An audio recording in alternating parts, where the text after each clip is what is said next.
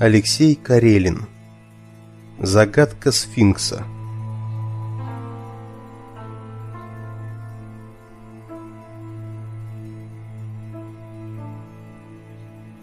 Черного кабеля не отмоешь до бела. Терри Пратчет. Опочтарение.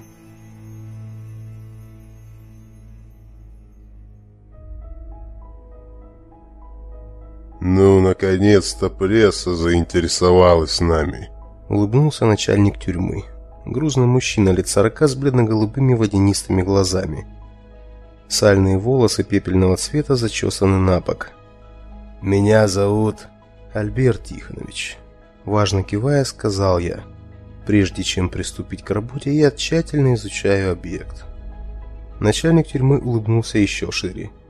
Нормальные люди так рот не растягивают, за исключением тех случаев, когда есть что скрывать. И если честно, когда шеф сказал «Мне нужна статья о колонии 999», душа не вспухла от радости. Скорее наоборот, в грудь вползла 10-сантиметровая игла страха.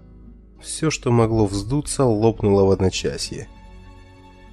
Не подумайте, я не суеверный. Перевернутый номер колонии не заставил колени тянуться к полу, и даже несколько часов в пробке на выезде из Москвы не были причиной упавшего настроения. Тюрьма. Мрачное слово, мрачное место, мрачные люди. Передо мной выросли монолитные стены с колючим париком. Угрюмые надзиратели в униформе цвета утерянной надежды с длинными черными палками – как должно быть болезненных удар. Отборный мат, строгие приказы на грани срыва голоса, дурно пахнущие небритые зэки с угольными дырами в зубах. Оказаться внутри двухметровых заграждений не волушки на солнце нежиться. Невольно почувствуешь себя заключенным, особенно когда у ворот тебя встречают два верзила и конвоируют к начальнику тюрьмы. Кажется, шаг вправо-влево гаркнут и познакомят с Тонфой божеством надзирателя. В таких учреждениях журналистов не любят. Боятся сболтнуть лишнего. Вдруг разнюхает о Франкенштейне в подземелье. Кто знает.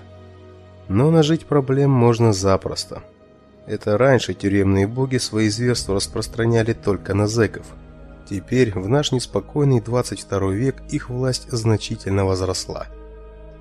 Участившиеся террористические акты, беспорядки, связанные с Марианской впадиной между бедным и богатым классами, растущая наглость чиновников хапук, коррупция, эпидемия революционных группировок – все это вынудило расширить права служителей законопорядка, установить жесткий контроль над горожанами.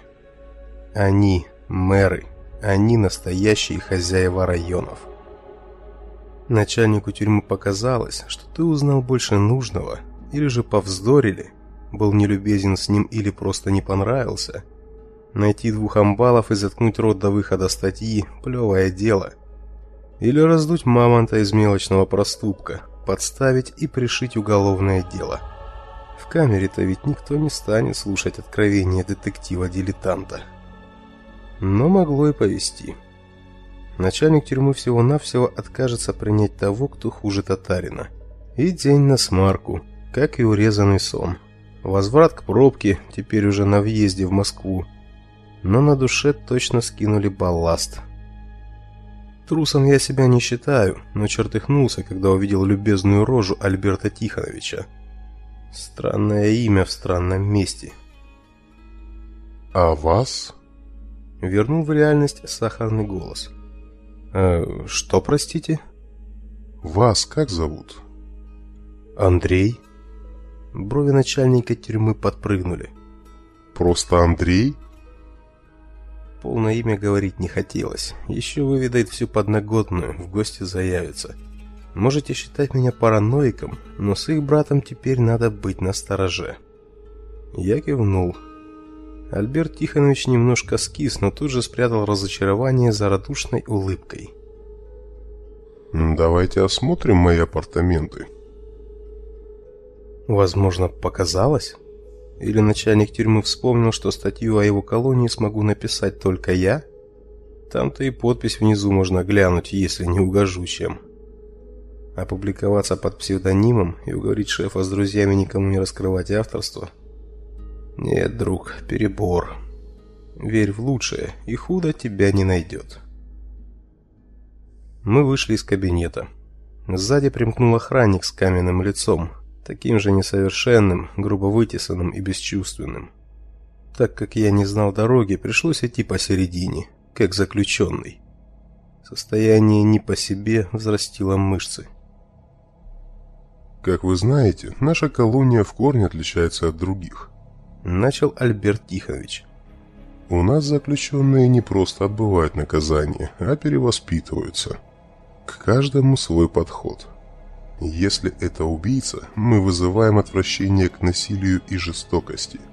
Если вор – желание нажиться на чужом добре. Мы шли между рядами камер, напоминавших карцеры психбольницы, за толстым стеклом с обитыми периной стенами. В каждой камере по унитазу, когда привычнее было бы увидеть железное ведро. Конечно, и раковина присутствовала. В центре кресло, спинкой к нам. Напротив него целая стена дисплеев под защитой пуленепробиваемого стекла. Но я не видел главного – заключенных. «Секрет нашего успеха перед вами», – продолжал начальник тюрьмы. «Романенко, открой камеру». Мы остановились. Охранник обогнул меня, достал связку ключей. Звона я не услышал. Таблетки. Ну, верно. Куда вставлять обычный ключ, если дверь из стекла? Романенко приложил электронный ключ к замку на стене. Стекло отъехало в сторону. Альберт Тихонович вошел в камеру, я замешкался. Уж не задумал ли запереть тут, или маньяку скормить? «Не бойтесь, заключенный связан», — подбодрил начальник тюрьмы.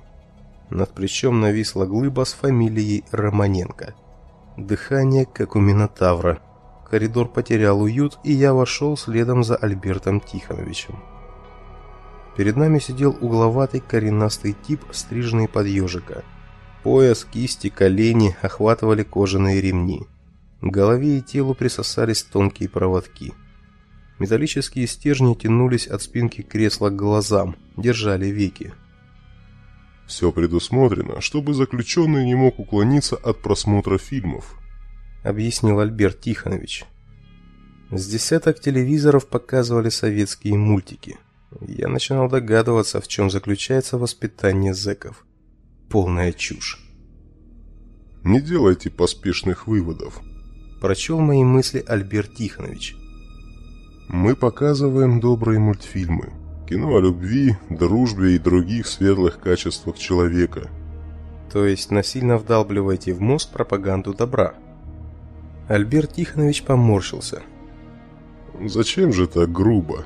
Это только поначалу мы сковываем движение во время хороших просмотров, пока человек не проникнется нашей философией. Потом мы предоставляем полную свободу и комфорт. Поем, кормим. Причем не зря. Добавил Альберт Тихонович, вскинув указательный палец. Вы сказали хороших просмотров? Вы слушаете внимательно. Улыбнулся Альберт Тихонович. Я пожал плечами. Профессия. Альберт Тихонович часто закивал и продолжил. Вы верно заметили, есть еще и плохие просмотры. Их мы показываем чаще хороших, поначалу, и все реже по мере приближения конца, так сказать, лечебного курса. Альберт Тихонович развел руки и объяснил. Мы лечим душу. С экранов за спиной начальника тюрьмы исчезли мультяшки. Начинался фильм, причем не самый лучший. Уже с первых кадров кого-то резали, расчленяли. Зэк заорал, задергался, но ремни держали крепко. А, вот как раз и плохой просмотр. Сцены насилия, алкоголизм, наркомания. Все отвратное сопровождается болевым шоком, а именно ударом тока. Вот, видите эти проводки? По ним подается разряд. А... Нет, Убить он не может. Здесь мы осторожны, инцидентов пока не было. Э, значит, ваше лечение заключается в выработке рефлексов? Альберт Тихонович поджал губы.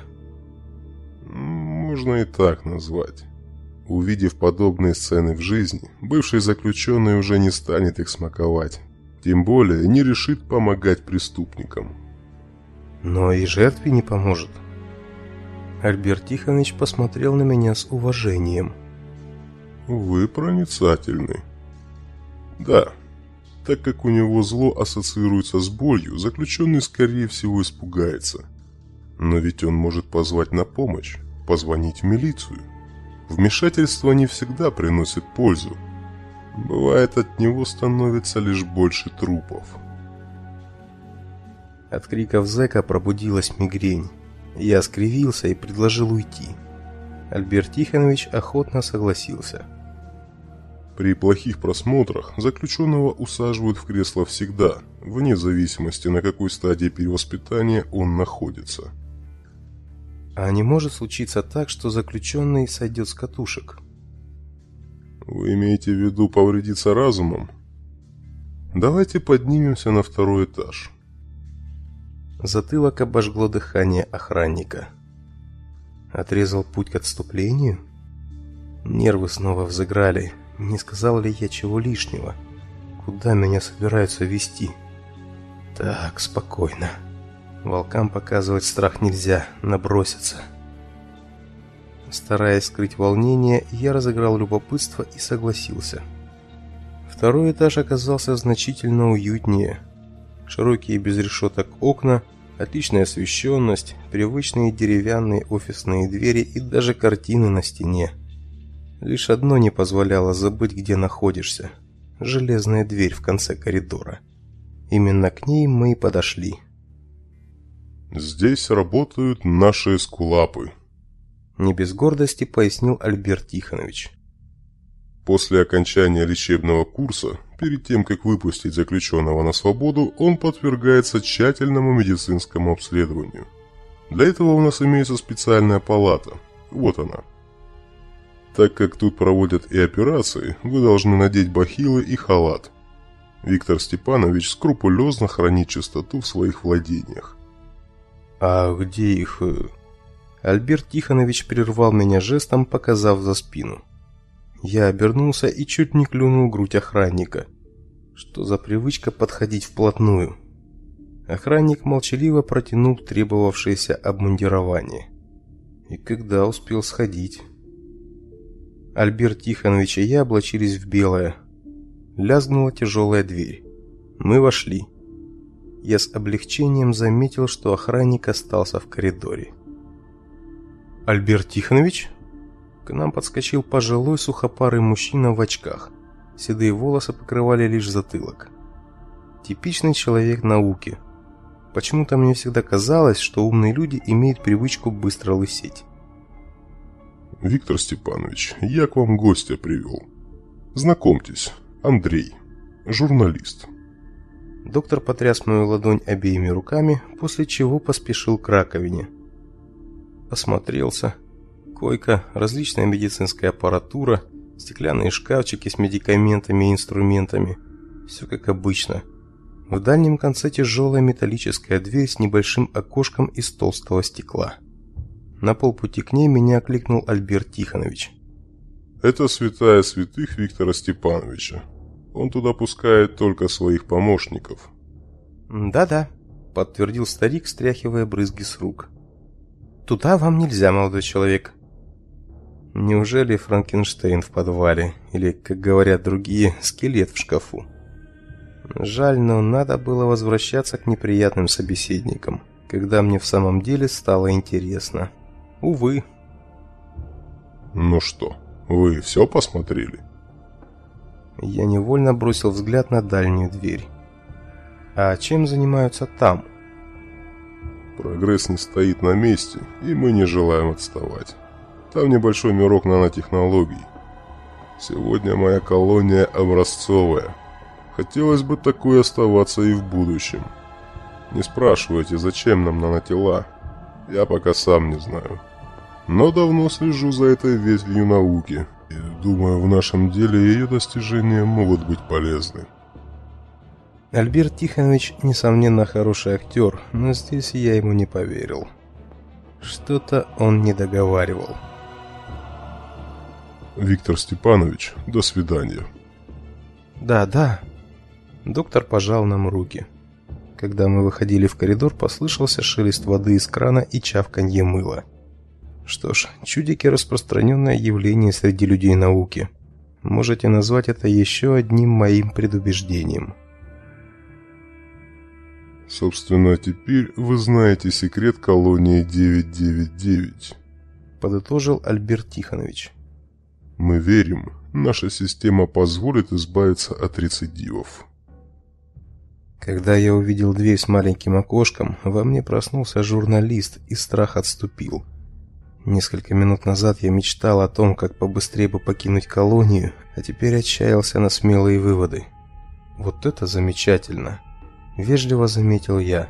Но насколько я помню из школы, рефлекс, если его не подпитывать, теряется. Предположим, я начну завтракать в 9 часов.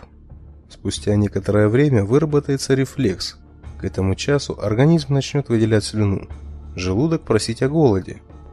Но я перестану придерживаться графика. Организм раз не получит еды в 9 часов, два, и наконец плюнет на это дело. Рефлекс рассеется, как сон при крике будильника. Я понимаю, такое воздействие, да еще столь длительное, оно быстро не выветрится, и все же... В этот момент я чувствовал себя героем.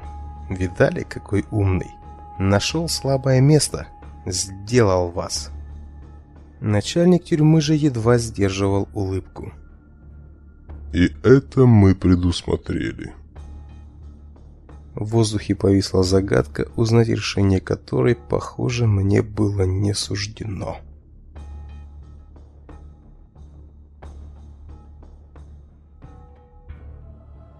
Прошло уже несколько лет, как из-под моего пера, простите за архаизм, из-под моей клавы, вышла статья о колонии будущего. Как видите, жив. Начальник тюрьмы во мне не разочаровался. А вот меня до сих пор беспокоит, что же тот старый сфинкс имел в виду, когда отвечал на мой последний вопрос. Шкварчала яичница, болтал жвачник – Ломтики хлеба уже купались в желтке, когда в новостях мелькнуло знакомое лицо. Тот самый заключенный. Я сделал погромче. Труп на Тверской сменила напуганная дамочка. Накрашена ярко, одежда вызывающая. Проститутка. Со скоростью спринтера она завела песню, и тут он попер на меня. Рассказ вполне обычный и ничем не примечательный, если бы не развязка. Он занес нож. Я завизжала. Не знаю, может быть, у него слабое сердце. Испугался, но его словно бы током ударило. Дамочка выпучила глаза и продолжала. Весь затрясся, захрипел, пена изо рта и брякнулся прямо у ног. Появилось лицо репортера, одутловатое, женское с бледным макияжем. Следов насилия на трупе не обнаружено, только старый шрам на боку. Похоже, скончавшемуся когда-то удаляли аппендицит. Свидетелей также не нашли. Пока что нам остается верить жертве, а дальше слово за криминалистами. Такая необычная смерть посетила ночью Тверскую. С вами была... Я убавил громкость и тупо уставился в тарелку с растерзанной яичницей. Все отвратное сопровождается болевым шоком а именно ударом тока. Там небольшой мирок нанотехнологий. И это мы тоже предусмотрели. Всплыли в памяти ключевые фразы.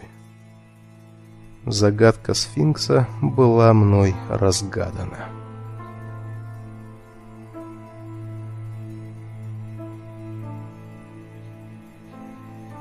Рассказ Алексея Карелина «Загадка сфинкса» начитан в рамках проекта «Фантаскоп».